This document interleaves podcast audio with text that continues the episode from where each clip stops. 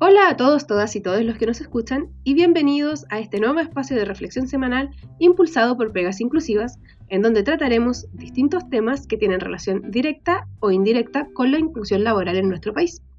Mi nombre es Maite Zamorano, jefa del área de inclusión y diversidad de Pegas con Sentido, y los invito a seguir nuestras conversaciones y dejarnos en los comentarios temas que les interesen revisar para que podamos incorporarlos más adelante. Antes de empezar y teniendo en consideración la accesibilidad de esta información, se dejará, junto con la publicación de este audio, un texto para aquellas personas con déficit auditivo.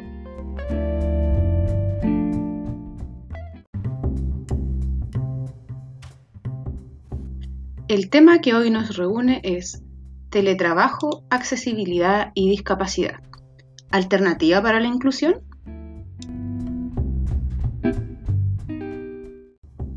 El 1 de abril de este año entró en vigencia la nueva ley de teletrabajo en nuestro país, creando el capítulo 9 del trabajo a distancia y teletrabajo en el Código del Trabajo. Como habíamos visto anteriormente, este es eh, el documento que tiene todas las normas que regulan la relación laboral en nuestro país. Y esta nueva ley define el trabajo a distancia como aquel en que el trabajador presta sus servicios, total o parcialmente, desde su domicilio u otro lugar o lugares distintos a los establecimientos, instalaciones o faenas de la empresa. Y a su vez define al teletrabajo como los servicios prestados mediante la utilización de medios tecnológicos, informáticos o de telecomunicaciones, o si tales servicios deben reportarse mediante estos medios. De igual manera, establece ciertos parámetros para regular dichas actividades como el lugar de las prestaciones de servicios, que puede ser elegido por el colaborador, cuáles son los tipos de teletrabajo, regulaciones en torno a la jornada de trabajo, incluyendo el registro de asistencia y el control de horas, establece el derecho a la desconexión, eh, habla acerca de las terminaciones de contrato, sobre la obligación de registro de los mismos contratos bajo esta modalidad. Además también habla de las entregas de herramientas para poder hacer el teletrabajo y también sobre la salud y seguridad del colaborador en este escenario, entre otros. Si bien la ley surge en un contexto distinto y busca responder a las necesidades actuales del país en torno a la pandemia, se puede observar una gran oportunidad para abrir nuevas vacantes e incorporar talentos diversos a nuestras organizaciones mediante esta forma de trabajar pues elimina algunas barreras de acceso para personas con discapacidad o personas mayores. Así también, por ejemplo, podría favorecer la equidad de género, facilitando el trabajo desde el hogar. Además, nos permite generar ofertas laborales en territorios que se encuentran con un menor desarrollo de accesibilidad urbana. Regiones, la accesibilidad urbana y rural es harto más precaria que acá en Santiago. Al abrir esta nueva dimensión dentro de nuestras organizaciones, no debemos dejar de lado el hecho de que estos colaboradores y colaboradoras son parte de nuestra empresa, son miembros activos y como tales deben recibir las mismas condiciones que sus compañeros que se desempeñan de manera presencial. ¿Cuáles son los desafíos que debemos considerar en este nuevo escenario en inclusión? ¿Cómo genero igualdad de oportunidades? ¿Y qué debo tener en consideración al tener teletrabajadores con perfiles funcionales diversos? Para hablar de este tema estamos con Carolina Aguilera Vigil, consultora en accesibilidad a la información para la inclusión y accesibilidad web, que nos hablará sobre accesibilidad y cómo se aplica en el teletrabajo. En primer lugar, muchas gracias por acompañarnos. Cuéntanos un poco tu apreciación sobre el teletrabajo como opción para la inclusión de personas con discapacidad. Creo que el teletrabajo es una opción muy válida siempre que se cumplan al menos tres eh, eh, medidas o condiciones o garantías. Eh, la primera de ellas es que se cumpla el principio de accesibilidad universal en los productos, servicios y procedimientos de la institución o de la empresa, ¿ya? Que se den además las eh, condiciones de no discriminación en las normas que desarrolla la empresa o que tiene, por ejemplo, las políticas de recursos humanos, eh, y también que sus prácticas sean inclusivas, ya que cada vez que se desarrolla una actividad, o, un contenido se esté pensando en las distintas capacidades que tienen los distintos trabajadores de, esta empresa o institución. También eh, creo que eh, se debe garantizar la implementación de los ajustes necesarios que requiere el, teletrabajador en este caso para realizar las labores encomendadas. Ya las personas con discapacidad pueden requerir eh, desde mobiliario específico, ergonómico, hasta tecnologías que le permitan leer, le permitan escribir, etc. ¿ya? Em, y también eh, la institución debe, eh, o la empresa debe, promover la creación y diseño de procedimientos, de tecnologías, de productos y servicios laborales accesibles. ¿ya?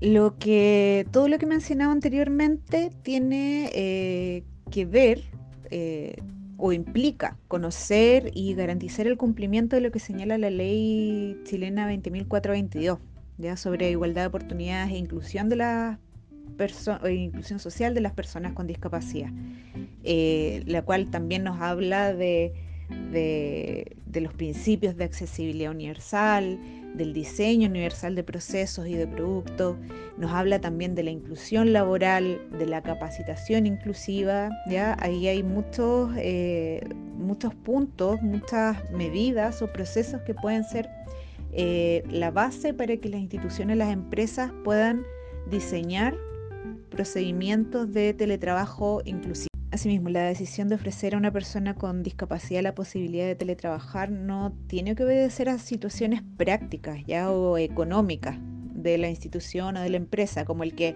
eh, la institución no cuenta con accesibilidad en sus espacios o que el costo de adecuar el lugar es muy alto. Actualmente en Chile eh, se debe contar con infraestructura física accesible por ley. ¿ya? Por tanto, esos argumentos ya no tienen cabida y además que eh, se está, con ese tipo de argumentos se está discriminando también a la persona. Eso es lo que las empresas, las instituciones deben entender. Em, asimismo, creo que se requiere para que todo esto del teletrabajo eh, funcione, se requiere fortalecer la actual ley de teletrabajo, la número 21.220, que fue implementada por el actual gobierno a partir de esta necesidad de virtualizar los trabajos debido a la cuarentena por el coronavirus, eh, ya que esta, esta ley o esta modificación al Código del Trabajo no establece ni exige criterios de accesibilidad en los procesos llevados a cabo por la institución. Entonces esto es muy importante, que también eh, el, teletrabajo puede ser muy positivo para todas las personas, no solamente para las personas con discapacidad. Eh, pero si no se cumplen ciertas condiciones de inclusión en los procesos, en el diseño de tecnologías o en la implementación de herramientas tecnológicas, no se va a lograr una real inclusión. El proceso no va a funcionar y también eso tiene consecuencias en la calidad de los productos que eh, el teletrabajador pueda desarrollar. Es una alternativa entonces viable en cuanto se consideran los principios de accesibilidad y siempre buscando generar la igualdad de oportunidades, pero también resguardando la calidad final del trabajo desarrollado por el teletrabajador y la teletrabajadora. Si nos pudieras explicar un poco mejor si, cuáles son los principios de accesibilidad universal que mencionaste anteriormente el principio de accesibilidad universal está definido en la ley 20.422 eh, sobre eh, las personas con discapacidad. ¿Y qué es lo que indica este principio? ¿ya? ¿Qué, es lo que señala?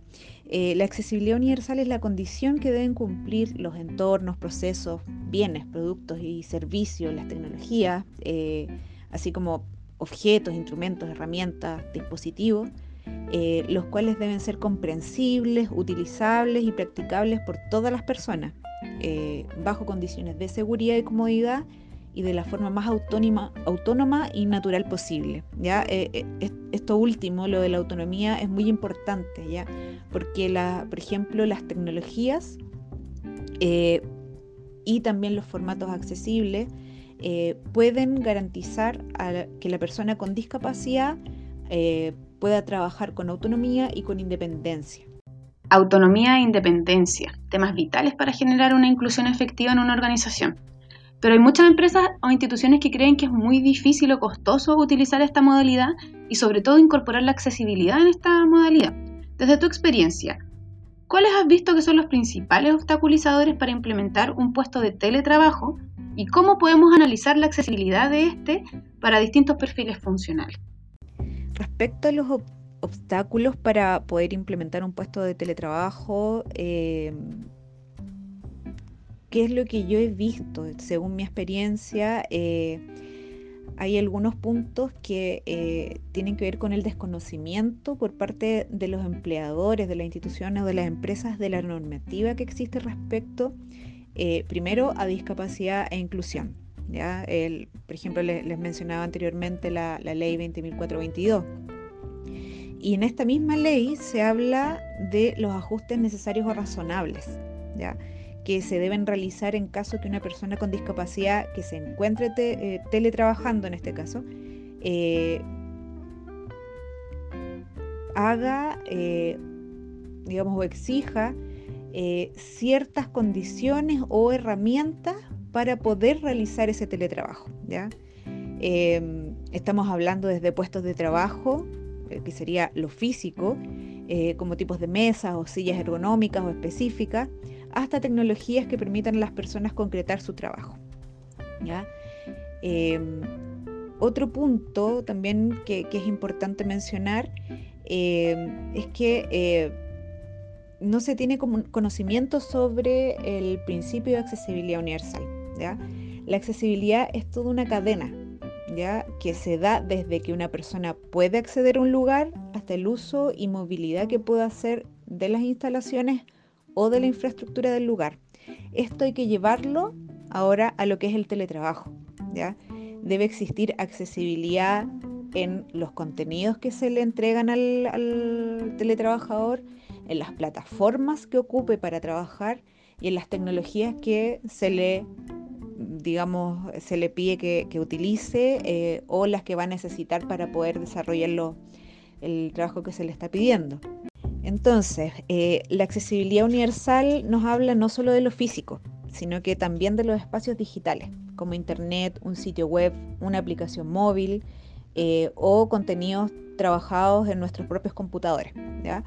Eh, para evaluar el nivel de accesibilidad, de ajustes y herramientas que requerirá un trabajador, en este caso que opere desde su casa, se debe contar con un equipo profesional que cuente con los conocimientos necesarios para canalizar las necesidades que el trabajador pueda tener, ya sea en relación al espacio físico en el que se, va a desempeñar o a la tecnología que utilizará para realizar su trabajo. Eh, también las instituciones o empresas deberán contar con protocolos que indiquen cómo llevar a cabo estos procesos de manera inclusiva, no discriminatoria, eh, desde listados de mobiliario y tecnologías hasta listados de proveedores. Entonces, en el caso de implementar un puesto de teletrabajo, por ejemplo, el equipo especializado debería realizar una visita al hogar para evaluar qué tecnologías asistivas o ajustes requiere ese espacio y no solamente entregarle un notebook y acceso a Internet. Entonces, teniendo esto en mente, ¿qué herramientas disponibles crees que son las que más pueden aportar para masificar esta modalidad de trabajo? Respecto a las herramientas disponibles eh, que puedan aportar a la modalidad de, teletrabajo, eh, podemos mencionar varias. Eh, hice un listado lo más resumido posible y espero que les sirvan para poder, digamos, establecer un, un desde para poder diseñar un proceso de teletrabajo y saber qué es lo que debe considerarse qué herramientas o qué procesos o qué medidas. Tenemos eh, la necesidad de contar con un equipo de recursos humanos eh, que tenga los conocimientos adecuados para poner en marcha una política permanente de teletrabajo en la institución o en la empresa, ¿ya? y que sepa qué herramientas y qué procesos tiene que implementar. También eh, es necesario un equipo TI o de informática que sea capaz de poner a disposición y manejar las tecnologías que requiere la función de, teletrabajo, ya que se debe implementar para cada usuario o trabajador.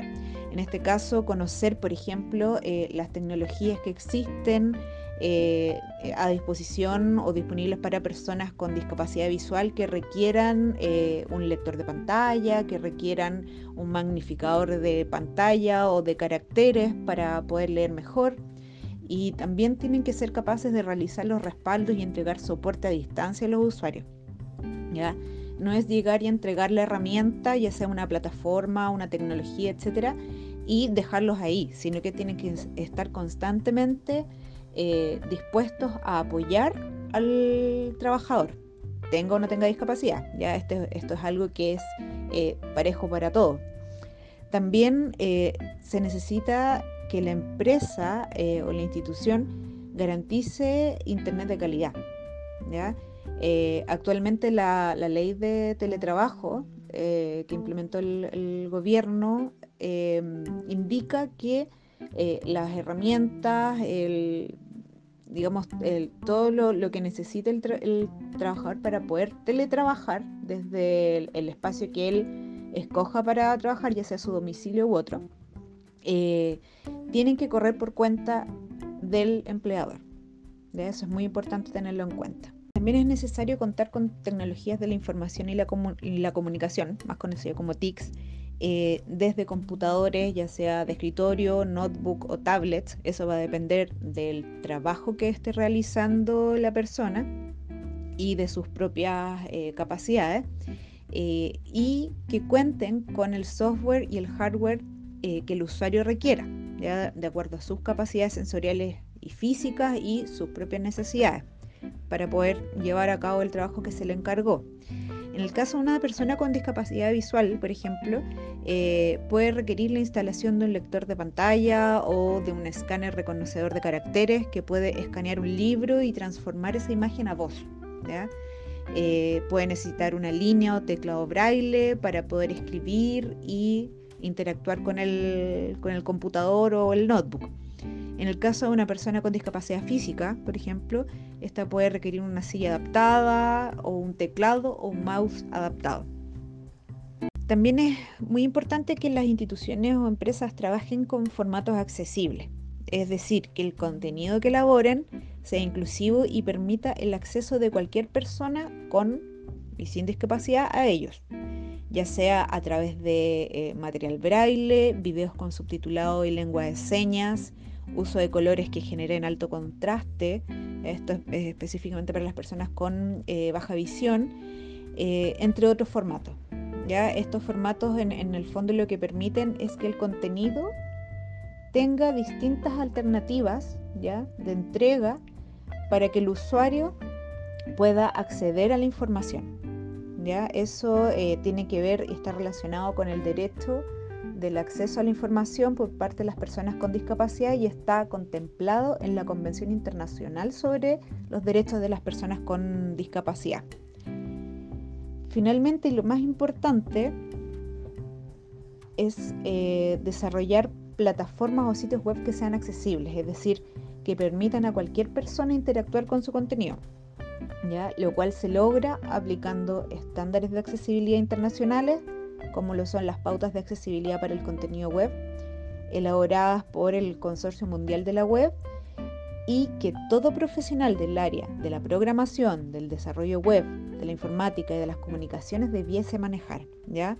Eh, y, y, también es muy importante en este punto que las empresas o las instituciones consideren la capacitación y la formación de este tipo de profesionales en accesibilidad web. Son muchas las aristas que podemos ver si hacemos un doble clic en la accesibilidad y las TICs. Súper importante lo que mencionas de las plataformas y web accesibles. Me ha tocado ver sistemas de gestión internos que son cero accesibles, boletines de comunicaciones que solo están en imágenes, uso de aplicaciones no accesibles, entre otros casos.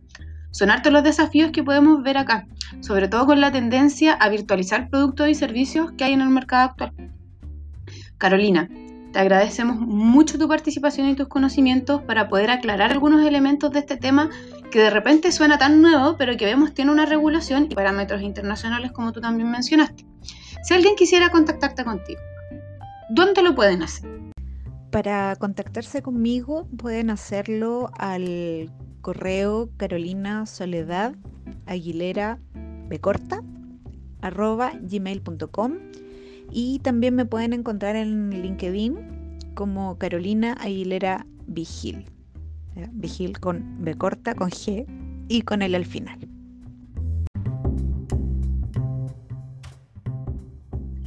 Ese es el término del capítulo de esta semana. Los invitamos a realizar el ejercicio de analizar si los productos, tecnologías y servicios que utilizamos en nuestra organización son accesibles. Además de revisar qué funciones dentro de mi organización pueden efectivamente entrar en la modalidad de trabajo a distancia y cuáles en teletrabajo. Los dejamos invitados a revisar el capítulo de la próxima semana y a dejarnos en los comentarios qué temas les interesaría escuchar más adelante.